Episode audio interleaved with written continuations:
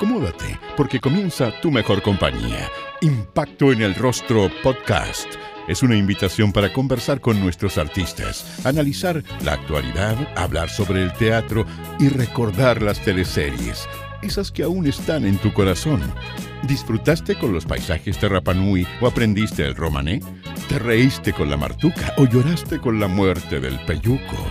Si es así, entonces estás en el lugar indicado. Te invitamos a acompañar a Jorge Peña y sus invitados en Impacto en el Rostro, tu mejor compañía. Claudia Pérez es la gran protagonista de este episodio. Retrocedamos el tiempo y recordemos el año 2004, donde hizo su debut en teleseries con Ídolos, la primera nocturna de TVN. Ahí interpretó a Rosario Palomino. Claudia, em, hemos podido conversar con otras actrices de este elenco y eh, nos han comentado que fue algo incómodo grabar esta teleserie, producto de la exposición, producto de los desnudos. Em, ¿Fue incómodo para ti también? A ver, em, si yo pusiera en una lista de, de em, vivencias que tuve con esa teleserie, no sería lo primero, para nada. Eh, para mí fue una experiencia maravillosa, en el sentido de que fue la primera vez que trabajé en una teleserie como un rol protagónico, un rol que tuviera continuidad, un rol importante. Además conocí a Oscar Rodríguez, que Oscar Rodríguez fue para mí un maestro de la televisión eh, yo tuve la suerte de estar en el momento indicado, en el lugar indicado, porque hice un teatro en Chilevisión y justo estaba Oscar Rodríguez em, dirigiendo. Y él me conoció a mí como actriz y me dijo, sabes que estoy creando el próximo elenco de la teleserie nocturna de TVN. Es una apuesta porque es primera vez que se hace una teleserie nocturna. Es súper interesante porque es otro formato muy distinto. Son muchos menos personajes, por lo tanto es mucho más grabación y mucho más intensidad eh, en las grabaciones y en, los, y en los guiones también. Y quiero que tú estés en un rol. Y para mí fue un regalo. O sea, yo entré a la tele a los 29, de, hecho tenía 28 años, o sea, no era tan joven como, como muchas actrices que entran muy chicas. Entonces, para mí fue una experiencia súper bonita, maravillosa. Después, claro, después pasó que, mm, ah, bueno, había muchas escenas de sexo, lo cual a mí me, a mí me lo dijeron de, antes, pero yo era joven, estaba súper segura con mi cuerpo, no tenía rollos con eso, digamos. Lo que sí eh, de repente fue incómodo es que en esta época en la, eh, los otros canales podrían, podían pasar eh, escenas de canales vecinos, digamos. Entonces, muchas escenas de, ídolos se, se, pasaron muchas veces.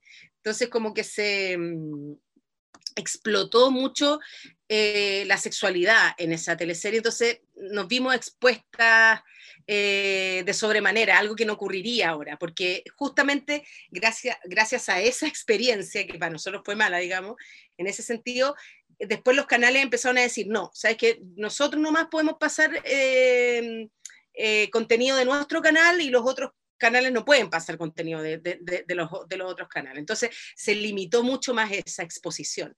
Y además eh, se hicieron, em, no sé, pues, equipos reducidos, después había más respeto también, porque muchas veces no había mucho, mm, eh, era otra época donde muchos hombres em, opinaban sobre el cuerpo de, las actrices, entonces era incómodo, era incómodo. Em, claro, a mí también me, me pasó con, con, mi hija que estaba en el colegio, gente que me comentaba cosas que eran incómodas y que uno tuvo que sortear ahí, pero, pero si yo pongo la balanza fueron muchas más cosas buenas que, las, que malas, porque dentro de todo el, el director era una persona muy amable, que hacía el trabajo muy grato y súper respetuoso.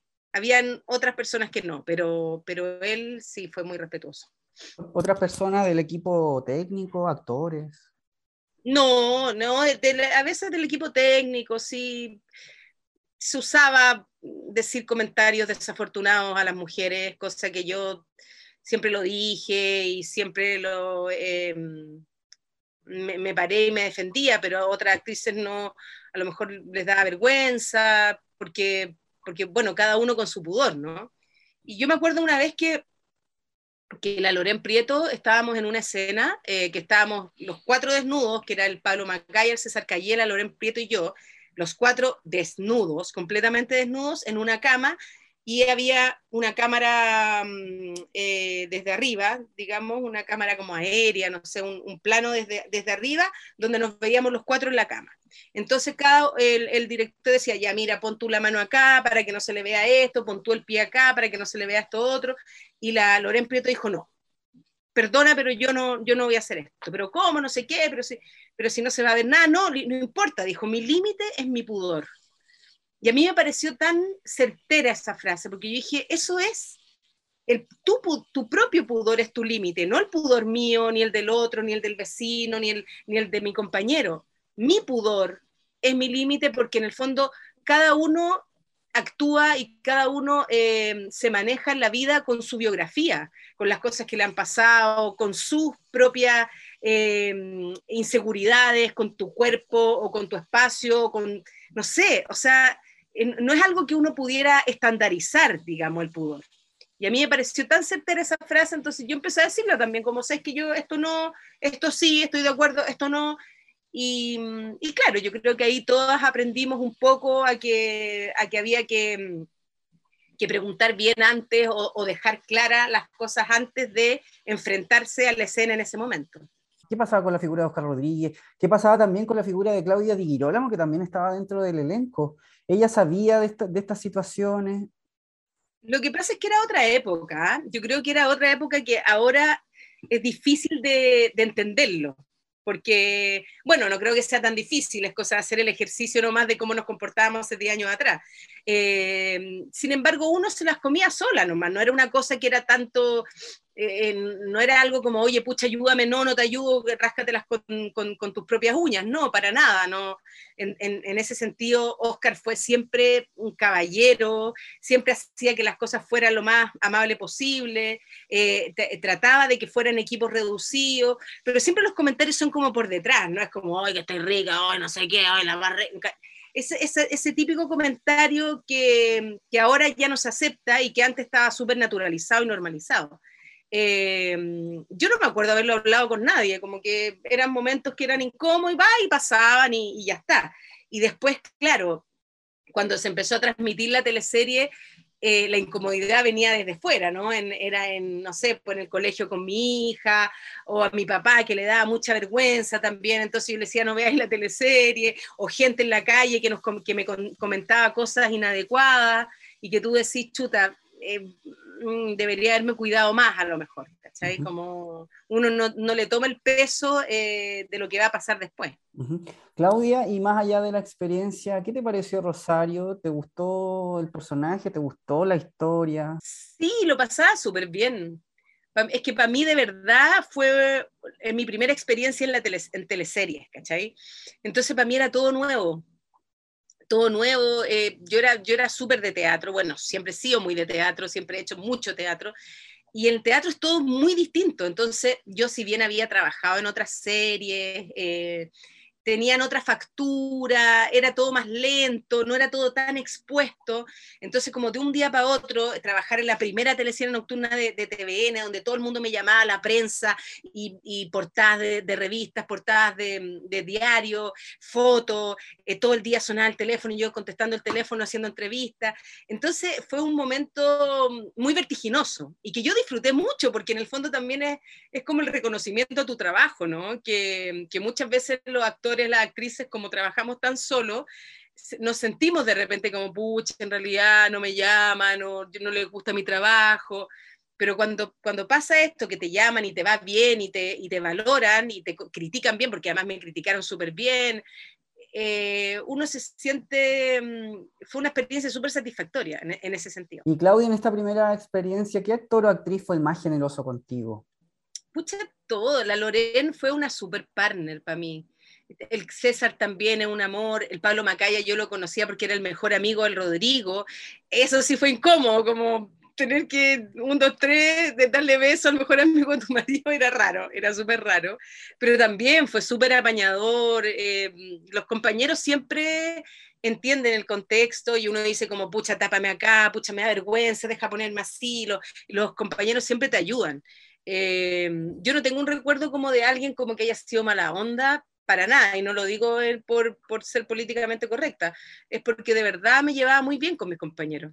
Pero me acuerdo principalmente de la Loren, que era mi partner, que siempre fue muy buena onda, eh, de César, el Pablo y el Alvarito Espinosa, que el Álvaro Espinosa era mi compañero de, la universidad y él ya había hecho muchas teleseries y que yo haya llegado a ese elenco era como, oh, Claudita, qué bueno, nos encontrábamos y era, y era súper grato y me ayudaba también en momentos que yo me ponía muy nerviosa, y, eh, me, me daba como tranquilidad. Claudia salta a los protagónicos gracias a los 30, en donde interpreta a Bárbara, una exitosa abogada casada con el rol de Claudio Redondo. ¿Te acuerdas que le era infiel con el personaje de Pancho Melo? Bueno, acá fue como la consolidación como del, de la sensación de reconocimiento de tu trabajo, porque además a los 30 le fue muy bien de rating. O sea, era una, una, una teleserie que todo el mundo veía, que todo el mundo me paraba en la calle y me decía, oye, usted que es pesada, que trata mal a su marido, no sé qué. Oye, gracias por, por, por, por las risas, por la comedia. Nos reíamos todo el día. Además, éramos un elenco que, como bien lo decía el nombre, teníamos más o menos el mismo rango etario y además casi todos nos conocíamos y veníamos mucho del teatro, entonces con el elenco nos hicimos pero yunta, entonces íbamos para todos lados, éramos casi insoportables, porque de hecho el Rodrigo me decía, ay, andáis todo el día con tu grupo para allá, porque éramos como un poco pesados incluso, porque andábamos todo el día juntos, como vamos a almorzar, íbamos todos a almorzar, después vamos a no sé qué, y hacíamos paseo, entonces fue, lo pasé muy bien, me reí mucho, además hacer, hacer comedia también, eh, uno eh, pasa que cuando sí drama está con una carga más negativa, más de tristeza, pero, y cuando sí comedia, te reís todo el rato en el set, entonces uno anda con una energía también como más positiva. Y bueno, ahí, de ahí salieron tengo grandes amigas, la, la, la Katina Uberman, la Sigri Alegría nos hicimos juntas hasta el día de hoy, nos vemos y, y conversamos siempre. Eh, el Pancho Melo también, eh, eh, como, bueno, el Alvarito también estaba en esa, en esa teleserie, que era mi compañero de curso, entonces no, fue un, un super, una súper bonita experiencia. Lo mejor de Bárbara, Claudia, ¿qué era lo que más te gustaba de este personaje? Era feminista, empoderada, eh, era todo lo que yo quisiera, lo yo quisiera hacer. Y, y nada, porque era, era súper segura de sí misma y, y, me encanta además el lenguaje leguleyo. Yo siempre he sido muy, me gusta estudiar y me gustan las leyes, siempre estoy estudiando, entonces me encantaba como hacer juicio y como, como hablar en, en el lenguaje técnico de abogada. Paloma San Miguel fue su personaje en Entre Medias, la fallida apuesta nocturna del canal público. Mira, yo creo que Entre Medias fue una, una teleserie que tuvo de Dulce y de Gras, porque a mí me encantaba la teleserie porque era una temática muy feminista, eh, porque hablaba de cuatro mujeres que eran las protagonistas y que salían eh, solas eh, a resolver sus, sus sus problemas y, una creo que había decidido estar soltera, eh, la otra también, eh, todas eran, eran como jefas de familia, como que llevaban la casa, había madres solteras. Entonces creo que fue una, una, una teleserie incomprendida para la época porque le fue muy mal de rating, muy mal en el sentido, o sea, si lo comparamos con ahora, lo hubiera ido la raja, porque tenía 15 puntos, que ahora 15 puntos como, wow, me está yendo súper bien. Pero en esa época, cuando los pics de rating eran 50 puntos, 40 puntos, eh, fue como una teleserie que, que, que el canal no, no, no, estaba contento con la teleserie. Entonces nosotros empezamos a ser un poco como, como el amigo pesado del de TVN. Como que no, no, ya no, no, querían seguir con la teleserie, entonces estaba, estaba muy incómodo el ambiente. Sin embargo, la teleserie fue súper bonita, a mí me gustaba mucho me gustaba mucho mi personaje.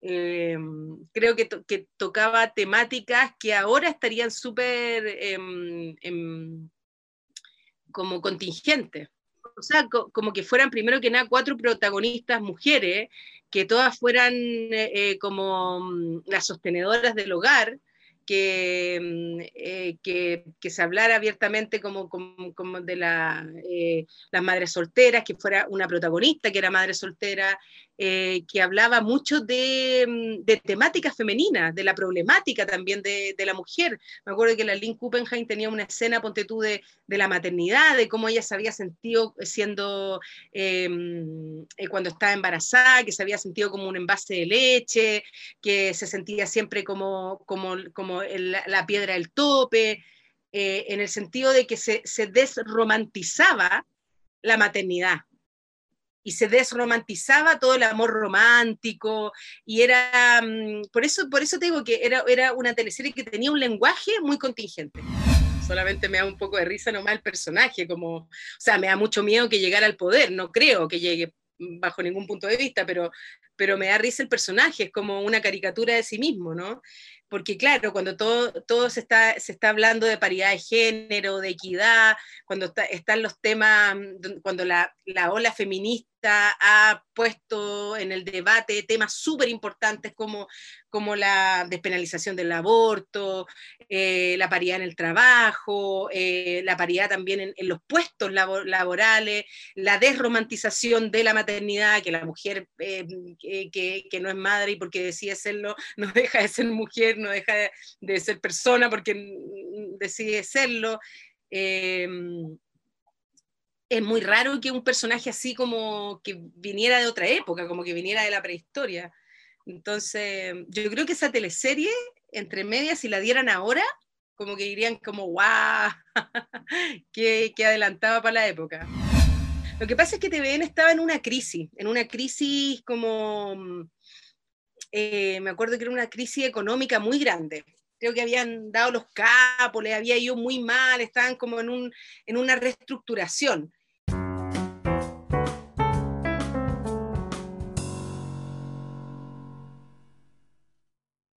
Hagamos una pausa.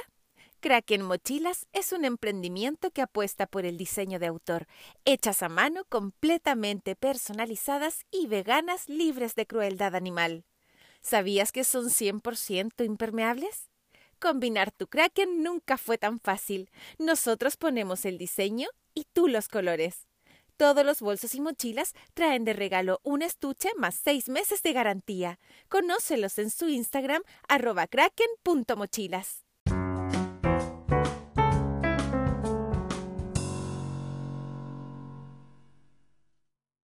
El 90% de las enfermedades que desarrollamos se asocian a una alteración de las bacterias intestinales.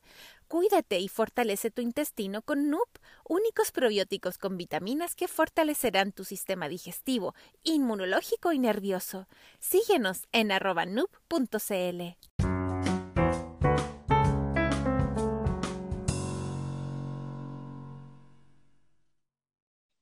Y, en esa reestructuración yo salí, salí por no sé por qué motivos, la verdad, no, nunca, nunca supe bien, porque además uno cree que es por una cosa y siempre es por otra, uno se pasa rollos también, y con la edad te das cuenta que en realidad no es nada personal, sino que es que no se hicieron, no se hicieron eh, ciertos proyectos, otra, otra gente ya tenía su equipo, y además ahí en ese momento me llamaron al tiro para Mega, entonces ahí hice al tiro Montecristo, entonces tampoco fue tan terrible, como que, como que pasé, de, pasé de TVN a Mega en poco tiempo. Eh, entonces no, no, lo sentí. Después tuve mucho tiempo sin hacer teleseries porque quedé embarazada y de hecho me habían llamado para otra teleserie en Mega eh, para ser el protagónico y yo quedé embarazada y dije que estaba embarazada, que la embarré porque después tuvo una pérdida y fue como, chuta, me quedé sin pega y sin, y sin hija. Eh, Perdón, pero esta invitación de Mega, eh, ¿cuándo fue? ¿Fue con Kena Rencoret o antes de Kena Rencoret? No, antes, mucho antes, no, eso fue en Fortunato. Ah, eso fue después de Montecristo. Esto lo hacía la gente de Rossfilm, creo que hacía las teleseries de, de Mega en esa época. Y ahí, claro, ahí después de Montecristo me llamaron para ser un protagónico que era protagónico, protagónico, era la protagonista de la teleserie, que después lo hizo la Mariana Loyola, que era Fortunato, y ahí yo quedé embarazada, yo estaba tan feliz que estaba embarazada, que yo dije no a todo, y dije no, voy a vivir mi, porque quería tener hace mucho tiempo otra guagua, que ella tenía una, una hija grande y quería quedar embarazada de otra. Y bueno, y ahí fue, sufrí una pérdida y me quedé sin trabajo y ahí fue terrible, porque fue como un año mío así como negro, que recuerdo que yo solo lloraba y no tenía trabajo y además estaba muy deprimida. Y, y después de, y, ahí pasó mucho tiempo en que no, en que no estuve en teleserie. ¿Y en, en, ese periodo eh, fuiste de buscar el trabajo? ¿Fuiste como de acercarte a quien a Rencoret? O... Y mucho, yo no tengo problema con eso, no, para nada. Eh, escribía mail, mandaba, mandaba mensajes eh, y fui a casting también, pero después, después tuve, tuve guagua, después al año siguiente que embarazada tuve guagua, entonces ahí paré otro año y ahí pasa mucho en la tele, que, que como son muy pocos los puestos de trabajo, otra persona ocupa el tuyo y y jodiste, es muy difícil como, como entrar de nuevo. Entonces, ahí yo creo que estuve como ocho años sin, sin hacer teleserie. Igual siempre tuve trabajo, siempre hice teatro, hacía cine, hacía otras cosas más pequeñas, pero así como teleserie eh, estuve fuera mucho tiempo. Es que Montecristo también fue una teleserie súper buena, así como de época que lo pasé muy bien. Porque fue volver también a... Um, irme a otro canal y estaban todas las fichas puestas en, en reactivar la, la, el área dramática de Mega. Entonces estaba todo como con muchas ganas de hacer cosas y, eso también es bonito cuando, cuando el canal apuesta por, por la teleserie o apuesta por el proyecto, ¿cachai? Y fue, era bonita esa teleserie, tenía unos textos además como más dramáticos, como más teatrales y, y eso también me gustaba mucho de repente pasa eso, porque en, las teleseries hay, hay, textos demasiado cotidianos, pero esa, esa teleserie se aventuraba a hacer algo más, no sé, más, más dramático, y eso era bonito. También estuviste en la teleserie Maldita. ¿Te acuerdas de Maldita y interpretaste a Berta? ¿Buenos recuerdos o malos recuerdos de esta experiencia? Buenos recuerdos, sí. Lo que pasa es que también le fue más o menos, no iba. Es que pasa que aunque uno lo diga, cuando, cuando estás haciendo la teleserie, tú digas, no, en realidad lo importante es el equipo, todo, que en realidad se genera, tú estás seis meses trabajando todos los días con un equipo, todos los días, y, es, una jornada intensa donde además te traspasan los límites de la intimidad, por lo tanto, se genera un cariño muy grande cuando tú estás trabajando en teleserie. Pero sin embargo, cuando la teleserie le va mal, y mientras estás trabajando, estás saliendo al aire y le está yendo mal, ocurre una sensación extraña, como que está la gente incómoda, como que todos empiezan a plantear como, pucha, será bueno el texto y si cambiamos, como que todo empieza como a, dudar, todos empiezan a dudar de la teleserie. Y eso siempre es incómodo y eso siempre es como mm, extraño. Entonces, claro, pasó también con Maldita, que tampoco le fue muy bien, entonces también era raro. Eh, era una teleserie súper gore, súper como de nicho. De hecho, había gente que la veía así como como que se aprendían los textos, porque era una teleserie demasiado de nicho. Además, bueno, Mega en esa época no, a diferencia ahora, no tenía mm, la producción que tenía ahora. Entonces, muchas veces era muy pobre. me, me, acuerdo de una, de una, de, una, escena que yo tenía con, con mi marido, que era el Rodrigo Soto, que él le disparaban o, o, alguien lo acuchillaba, no sé, y tenía que llegar con sangre así en la guata, como con la camisa llena de sangre, y no había sangre. Entonces le echaron vino tinto, podéis creerlo, ya la pobreza, pero así, pero miserable. Como de, como... de cuarto medio, como sí. video de cuarto medio. Sí, era como de cuarto medio, entonces habían cosas que tú decías, pero ¿cómo está pasando esto? Y habían cosas súper buenas, pero pero de repente se caían en, en pequeñeces que, que tenía que ver con la falta de presupuesto finalmente. Y eso también lo hace ver pobre. Po. Habían aforos que no estaban bien, entonces a mí de repente me ponía, yo, yo, decía, ah, yo soy el aforo, porque me ponían ahí para tapar un hoyo negro, como Claudia, ponte ahí por favor para que no se vea el, el otro set, y yo como, ya, ¿dónde? Así muy pobre, pero, pero bien, igual, igual lo pasamos bien. Fue Loreto Castellano, la fiscal de Vuelve Temprano, un personaje que encontró la muerte en manos de su amado, el corrupto Antonio Fuensalida, interpretado por Pancho Melo. Sí, pues obvio, me acuerdo. Además que la repitieron 80 mil veces, se murió la fiscal, se murió la fiscal, fue como hashtag se murió la fiscal. Además que en manos de su amado, o sea, amores que matan. De, o sea, de quien ella está enamorada. Eh, esta teleserie también fue importante para mí porque fue el retorno, el retorno de muchos años fuera, además que me llamó de nuevo la Quena, eh, de nuevo el mismo equipo que había trabajado con, con, ellos en, en Ídolos, en, en, Vuelve Temprano, o sea, en, en, los 30 y en Entre Media. Entonces fue reencontrarse con mucha gente y fue como, no sé, yo estaba súper, súper contenta. Además, un personaje que a mí me caía de cajón, que era justamente una abogada fiscal eh, que, eh, que, me, que, que, hacía mucho juicio, además, a mí me encanta, como te decía, me encantan las escenas de juicio, me encanta cómo hablar el lenguaje técnico y cómo aprenderme cosas técnicas eh, de leyes, eh, es como vivir algo que yo siempre he querido, como ser, yo creo que yo he querido ser abogada y he querido ser médico, entonces como que me encantan eso, esos personajes. Y reencontrarme con el Pancho también, el Pancho es un súper compañero de, escena, eh, súper responsable, siempre llega a la hora, súper Mateo, siempre se sabe el texto, entonces muy agradable actuar con él porque tú ves, yo soy igual, pues a mí me gusta aprenderme, eh, eh, llegar con el texto bien aprendido, llegar a la hora. Entonces, cuando tú trabajas con, con compañeros así, Mateo, eh, puedes ver posibilidades de escena. No, no es como la escena que, que tú tenías en la cabeza, sino que empezás a inventar cosas, empiezan a aparecer cosas entretenidas y, y eso es muy bonito. Y, mm, reencontrarme con él fue, fue súper bueno. ¿Y esa escena te acuerdas del rodaje? Sí, me acuerdo principalmente porque pasó un chascarro. porque eh, tenían que manchar la alfombra, yo me tenía que caer en una alfombra y tenían que mancharla de, de rojo. Y habían comprado una alfombra parecida a la que había en la casa pero la alfombra era más grande. Entonces el, director o el asistente, alguien le dijo como, alguien de utilería le dijo, ¿podéis recortar la alfombra para ponerla porque no, cabe, no cabía en el pasillo? Ya. Y pescó la alfombra y era la alfombra de la casa y la recortó por la mitad y era una alfombra persa que costaba como, no sé, como 10 millones de pesos. Y de repente todo así como, cortaste la alfombra, pero si me dijeron, pero esa era la alfombra de la casa, mentira. Y la cosa la doña casa, como me cortaron la, la cortó por la mitad, así, así con la tijera, cortando la alfombra. Ay, fue muy chistoso. Bueno, finalmente, nada, pusieron la alfombra y yo me tenía que caer. Y claro, llegaba Pancho Melo, que era mi amado, se suponía.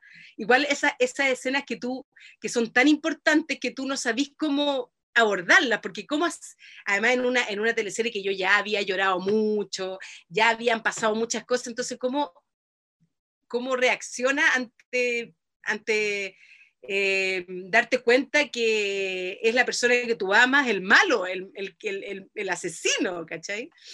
Eh, fue, fue heavy, fue heavy hacer la escena, pero quedó bonita y, y, y ahí todo el, el trabajo del maquillaje también es muy entretenido, muy, muy entretenido. Eso me, me entretenía mucho. Yo siempre decía, pero ponle más sangre, pero ponle más, como tratar de, de, que sea lo más gore posible. Claudia, esta, esta escena se grabó en una locación real, en una casa de verdad, no era un estudio. Eh, una casa.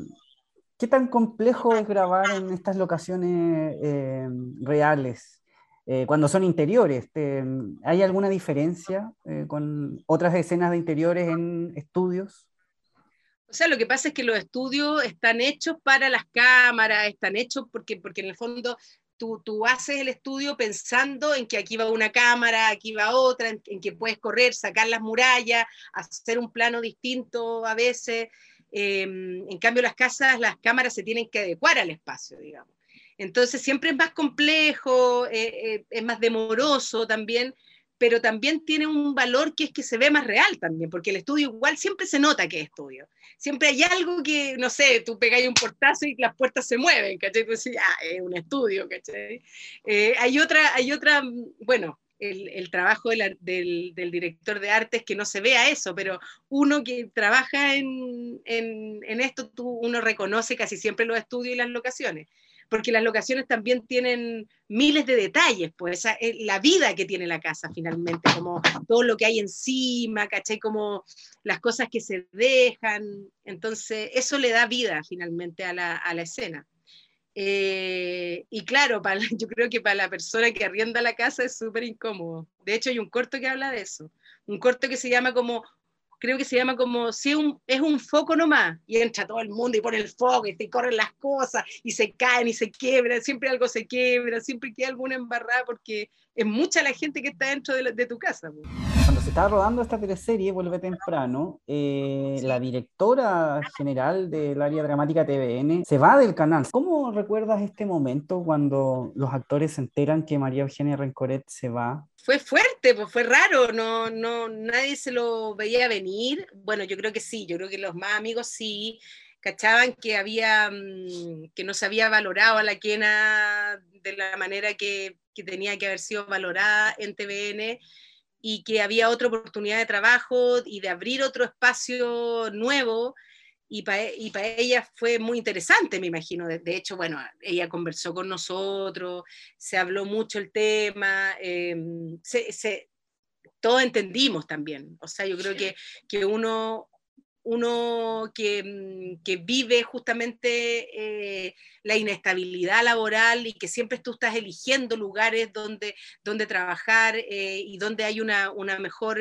oportunidad de trabajo, lo puedes entender bien. O sea, la que llevaba muchos años en TVN y, y el desafío de poder eh, crear una nueva área dramática también era algo bueno para nosotros, porque finalmente uno en, eh, en, una producción está en TVN y a la otra podía estar en, era, era abrir otro espacio laboral también.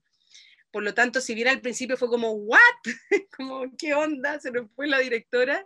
Ella dejó todo el equipo armado y la teleserie siguió y le fue súper bien también. Como en ese sentido, eh, nos fue súper bien de rating.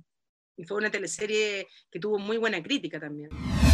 Rosario Vega fue su personaje en No abras la puerta, una mujer que sufrió violencia dentro de su matrimonio.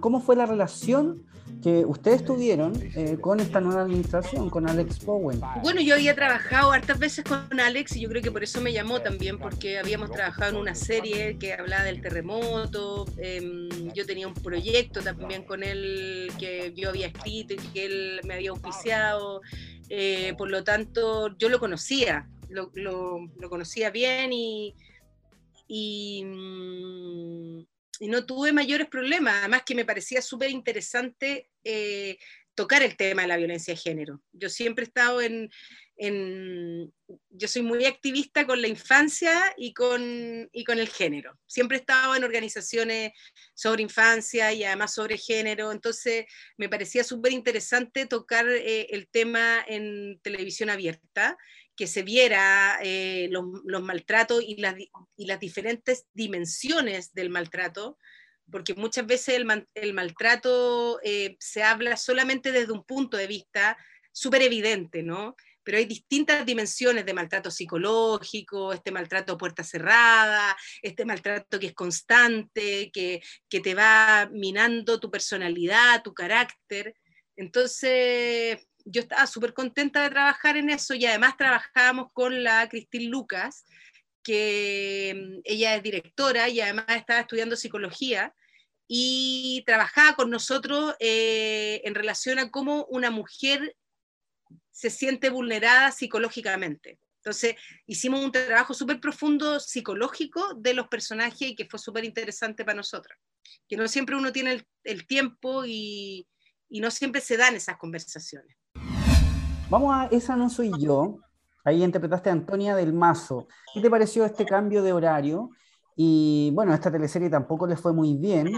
¿Cómo sintió el, elenco esta baja de rating? Lo que pasa es que TVN está yendo en, baja, entonces también pasa eso, lo que te, lo que te cuento, que tú estás todo el rato pucha y uno se siente culpable también, porque tú decís chuta, la gente no te quiere ver a ti o no quiere ver a la protagonista, al protagonista, como que empezáis a insegurizar al equipo, eso pasa.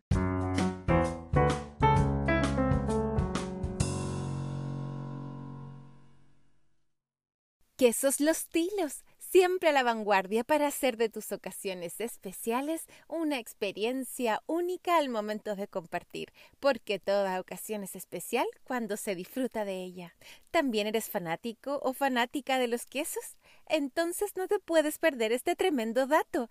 Quesos Los Tilos, encuéntralos en Instagram como arroba quesoslostilos y quesoslostilos.cl.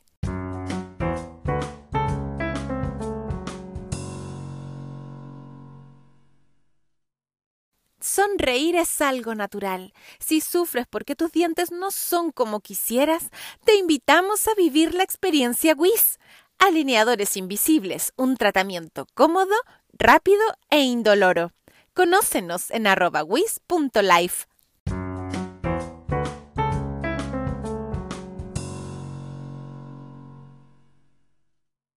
claro, cuando empezó a, salir al aire pasaba eso, como que todos preguntaban, oye, ¿cuánto tuvimos? ¿Cuánto fue el rating ayer? Oye, ¿cómo nos fue? No sé qué. Y siempre los directores como no se preocupen por eso, está todo bien, sigamos adelante. Y, sin embargo se, creó igual un, pucha, parezco súper políticamente correcta, pero yo me enamoro de los equipos y, y siento que me encanta trabajar en equipo. Entonces se creó un equipo súper bueno, eh, yo hice una comedia desopilante, así, bueno, como con, con 100 días para enamorarse también, como que, como que casi yo me sentía como sobreactuada de lo mala que era, Como que me gustaba eso, como, como que Antonia Almazo era como la mala casi venezolana, ¿cachai? Como media curada y como que, ah, como que hablaba y decía unas cosas atroces, em, roteaba a todo el mundo, tenía todos los males de la sociedad, como era como arribista, clasista, celosa, em, como maltratadora, con la gente que sentía como inferior, ¿cachai? Eh, entonces había algo como caricaturesco que me parecía interesante en ese personaje. Claudia, ¿eres de leer los capítulos enteros de las teleseries o tus partes? Al principio me los leo todos. Al principio me leo, no sé, los 10, 15, 20 primeros capítulos enteros y después cuando ya empieza la máquina, a veces, a veces tengo tiempo y a veces no. Igual yo trato de leer porque me gusta entender la historia completa y también, ¿sabéis lo que pasa? Que uno inventa, muchas veces uno inventa muchas cosas, ¿cachai? Como, oye, ¿y si hacemos esto? Pero, no te, pero muchas veces uno no, se da cuenta que en la, en, la, en la, escena pasada o en la antepasada pasó algo parecido. Entonces, por eso los guionistas siempre dicen como traten de leerse el, texto entero o traten de, si es que inventan algo, ver qué pasó anterior, anteriormente, porque porque es, importante tener la historia completa. Es importante tener, porque ponte tú, si hay, estoy poniendo un ejemplo, ponte tú si hay una escena de comedia, comedia, comedia, después hay una menos de comedia y otra de comedia, comedia. Si tú, le, si tú eh, no sé, y la tuya no es tan de comedia, y tú le, das con la comedia, comedia, tres escenas de comedia así desopilante, puede cansar al espectador, porque tú necesitas un, eh, como matices, ¿no? Dimensiones actorales. Entonces, mm, es importante saber de, dónde viene la, escena anterior, aunque no sea de tu personaje, de dónde viene la escena anterior, para dónde va, qué va a pasar después. Por eso es importante casi siempre tratar de leer, o por lo menos cuando, cuando hay tiempo, em, pasar por la, por la historia. Su última teleserie fue 100 días para enamorarse, la nocturna de Mega. Ahí fue Florencia González. Una teleserie protagonizada por la Mane Suete. Y es súper Matea. Es Matea, Matea, Matea, así, pero. Eh, con el libreto es como de rayarlo, ponerle. Sí, sí, con, con, con, los post y todo. Es como. Y como que se encierra así como con, con audífonos a, estudiar. Bueno, yo creo que cuando uno es protagonista, que a mí me ha pasado, cuando eres protagonista, protagonista también, hay que hacer todos los días muchas escenas. A veces de lunes a sábado, porque nosotros 100 días para enamorarse, grabamos el sábado por medio, entonces no tenéis tiempo de estudiar a veces. ¿cachai? Por eso muchas veces uno no se puede leer todos los textos porque no tenéis tiempo, estáis trabajando de, de 9 de la mañana a 6, 7 de la tarde, al otro llegáis a tu casa a, a, estudiarte las 15 escenas que tienes al otro día, entonces es difícil no estar 100% concentrada en eso, ¿cachai? Fue súper heavy porque el primer caso de COVID se dio en el San George y la Luz Valdivieso tiene a su hijo en el San George. Y de hecho había ido el marido de la luz a una reunión donde estaban los apoderados de ese niño. Entonces fue así, estábamos grabando, me acuerdo, con Pedro Engel, Pedro Engel, con Pedrito Engel, una escena con las, las, las cuatro amigas y Pedro Engel, la Celine, la Mane, la Luz, yo y Pedro Engel. Y de repente la Luz dice, espérate, espérate, que me llegó un mensaje. Dice como, COVID en el colegio, eh, me tengo que ir a cuarentena. Corte a cuarentena y nunca más volvimos. Fue como heavy, así fue como un, dos, tres cortes, nunca más volvimos, nunca, o sea, nosotros dijimos, ya, la luz se va, eh, ¿qué hacemos? ¿Caché? Como, ya, 15 días, lo que todo el mundo pensaba, pues ya, 15 días de cuarentena y después volvemos. No, no volvimos en seis meses. Entonces fue como, ¿qué va a pasar acá? Toda la incertidumbre, como todos esperaban así, pero ¿cuándo vamos a volver a grabar? Después había otro caso de alguien cercano, alguien del equipo, em, em, empezaron a subir, a subir, a subir los casos, todo se empezó a cerrar, ya no había posibilidad, además que no se conocía, bueno, ¿para qué, ¿para qué lo voy a contar? Pero, pero nadie sabía si te cruzáis con alguien y te contagiaba y. Nadie, entonces cerramos y nunca más volvimos, hasta seis meses después que que hubo posibilidad de, de continuar con la teleserie, además que veníamos del estallido social, entonces yo siento que esa teleserie tuvo, como, eh, nos, está, nos fue súper bien, era un equipo que estaba súper afianzado, pero de repente estallido social. Entonces, eh, ocurrían cosas, había marcha, teníamos que suspender porque que el canal, que eh, em, habían, había, no sé, eh, amenazas de que iban a quemar el canal. Nosotros, yo con la Celine, mi, nuestro, nuestro set estaba en Canal 13. Entonces yo tenía que dejar, ponte tú, iba en auto, tenía que dejar el auto a 20 cuadras y pasar así como punticodo por Salvador con la Alameda, entre las bombas lacrimógenas, así como, permiso, con todo mi maquillaje, con toda y, llegaba caminando al canal, ¿cachai? Entonces, bueno, y mucho equipo técnico que no podía llegar a sus casas. Entonces ya había empezado como a, como los problemas y después viene la pandemia y era como ya, ¿qué pasa aquí? Pero ahí, bueno, el canal se portó súper bien porque igual nos dijo que nos quedáramos tranquilos, que la teleserie se iba a terminar sí o sí, porque llevábamos la mitad de la teleserie, faltaba la otra mitad, ya habían inversiones de, de los estudios, todo, entonces había que terminar la teleserie pero que, que, íbamos a esperar lo que teníamos que esperar nomás. ¿Cómo fue el momento cuando retomaron? Eh, retomaron un personaje, bueno, yo creo que igual están acostumbrados ustedes en el teatro, como a retomar personajes antiguos, pero en este caso, eh, como es la televisión, tiene, hay una cosa evidentemente de continuidad, de corte de pelo, de, bueno, en fin. Mira, eh, yo debo admitir que hice todos los esfuerzos posibles para, seguir con mi cuerpo. La verdad que me metía a yoga, me metía estaba todo el día haciendo deporte, trataba de, medirme porque yo soy súper ansiosa y de verdad que me da por comer, comer, comer, pero decía, chuta, tengo que volver a la televisión y me tienen que caber los vestidos y, los pantalones que me ponía, ¿cachai? Pero sí me pasó que mi hijo tenía en esa época de haber tenido 12 años y volvimos como ocho meses después y se pegó el estirón entonces mi hijo que me llegaba hasta acá, cuando volví, era de mi porte, ¿cachai? Entonces teníamos una escena como que él se iba, ponte tú como, ya mi amor, ándate a la pieza, y después volvía, porque lo grabamos seis meses después, y era como, ¿qué te tomaste? ¿En qué momento creciste? Y eso pasa, pasó con los niños, pasó con mi hijo y pasó también con el, con el hijo de la Mane Sweat, el chico.